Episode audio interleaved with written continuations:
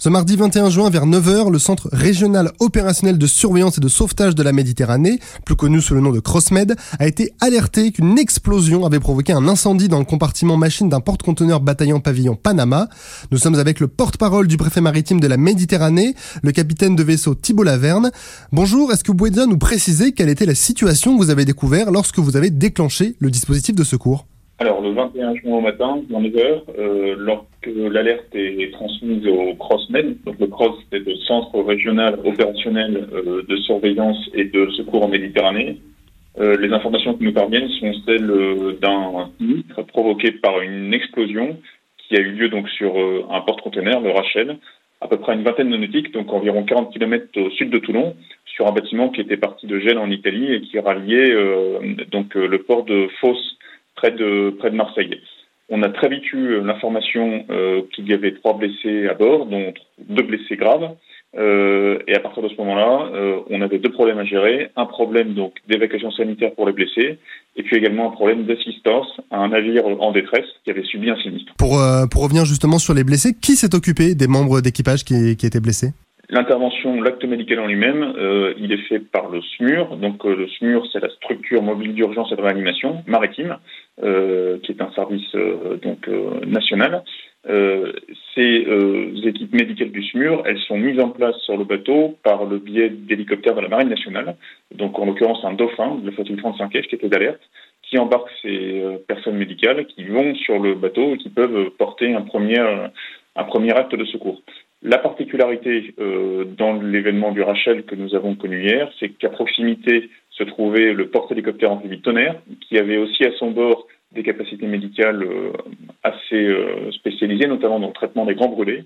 Et c'est pour ça que la décision a été prise d'évacuer dans un premier temps les blessés sur le tonnerre pour qu'ils puissent bénéficier de soins appropriés. Et quels étaient les dégâts du coup sur le navire? On en a un petit peu parlé. Est-ce qu'il y a un risque de pollution aussi du coup?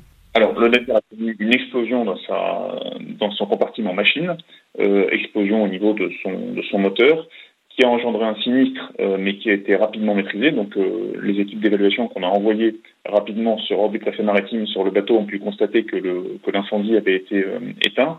Donc, perte, euh, perte de la propulsion du navire. Ce navire, du coup, ne pouvait plus se déplacer seul.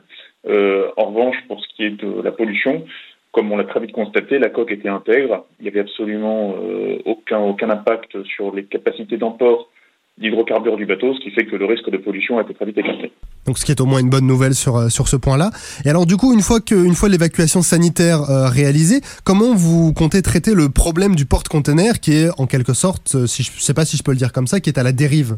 Alors, Vous avez raison de le dire, ce, ce, ce porte-container il est à la dérive, puisque euh, suite à l'explosion, donc il a perdu euh, l'usage du seul moteur qui le propulsait. Et donc, on se retrouve dans un cas assez classique, en fait, de bateau qui est privé de sa propulsion, euh, qui a quand même toujours une alimentation électrique, euh, qui n'a pas de risque de pollution, je l'ai déjà dit. Et donc, là, l'objectif, c'est de le remorquer. Alors, le préfet maritime dispose en Méditerranée de plusieurs remorqueurs qui sont capables de faire ce, ce genre d'action, que ce soit la baie Méditerranée, que ce soit le pionnier ou le jason. Là, en l'occurrence, ça a été le remorqueur pionnier qui est parti de Toulon sur ordre du préfet maritime, euh, assez rapidement euh, à proximité du, du Rachel. Euh, alors il se trouve que dans le cas qui est le nôtre, l'armateur du Rachel a décidé finalement de faire appel à des remorqueurs civils euh, du port de Marseille pour venir le remorquer. Et donc, euh, à l'heure où je vous parle, euh, le Rachel il a été pris en remorque euh, dans la soirée du 21 juin et il est en train d'arriver ce matin, euh, remorqué au port de Marseille euh, pour ensuite y être réparé. Donc, ce qui est plutôt une bonne nouvelle. On sait que euh, à l'heure où nous parlons, le, sud du pays est quand même euh, en proie à une météo assez capricieuse, notamment dans le sud-ouest. Mais est-ce que justement le long de la Méditerranée, euh, la météo perturbe ces, opérations de remorquage? Alors hier dans la journée du 21 juin, la météo était plutôt clémente, c'est-à-dire avec un état de mer plutôt calme, un petit vent de d'est sud-est d'une vingtaine de nœuds, donc qui n'était pas du tout problématique en termes de de sécurité maritime et même de dérive euh, du porte-conteneur qui dérivait, mais tout doucement, avec euh, une vitesse tout à fait maîtrisée. Euh, et donc, euh, malgré, euh, oui, les, les épisodes, on va dire, un peu changeants qu'on peut connaître aujourd'hui sur le littoral méditerranéen, ça n'a pas du tout handicapé les opérations de remorquage qui se sont déroulées cette nuit et qui ont lieu dans de bonnes conditions. Donc finalement plutôt, plutôt des bonnes nouvelles malgré, malgré ce sinistre. Merci en tout cas déjà pour toutes ces explications. Je pense que ça, ça nous aide à y voir un petit peu plus clair. Une simple question un, peu plus générale qui va nous aider également encore une fois à comprendre. Ce, type d'incident, vous, vous intervenez souvent Combien de fois dans, dans une année sur des, des incidents euh, semblables? D'une manière générale, ce qu'on appelle euh, l'assistance à navire en détresse, l'ANED, dans le jargon euh, du sauvetage maritime, c'est des opérations qui arrivent assez souvent sur des bateaux de taille plus petite. C'est-à-dire que des bateaux de plaisance ou des bateaux de commerce euh, de taille modeste qui perdent leur propulsion ou qui ont besoin d'une assistance de remorquage, ça arrive assez régulièrement donc euh, plusieurs, plusieurs dizaines de fois dans l'année. Euh, en revanche, des porte-conteneurs de cette taille-là, euh, donc on parle d'un bateau de 300 mètres qui pouvait embarquer euh, quasiment 10 000, 10 000 conteneurs.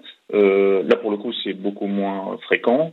néanmoins, quand ça arrive, il faut être capable de réagir rapidement. Et donc, c'est pour ça que le préfet maritime a des moyens qui lui sont attribués. Donc, j'en ai parlé un petit peu avant. La Pays Méditerranée qui vient d'arriver ici, qui a des capacités de traction des plus gros navires du monde, mais également le Jason le Pionnier. On peut également parler aussi des bâtiments de soutien et d'assistance maritime, la Seine et la Loire, qui sont basés ici à Toulon. Et donc tous ces moyens-là, c'est des moyens qui peuvent être mobilisés rapidement sur tout le littoral méditerranéen, Corse incluse, pour pouvoir rapidement euh, prendre en remorque un bateau euh, qui serait à la dérive et surtout un bateau qui présenterait un risque de pollution pour l'environnement méditerranéen. Eh bien merci pour toutes ces explications hein, qui démontrent une fois de plus le soutien apporté par la Marine nationale dans le soutien aux biens et surtout aux personnes.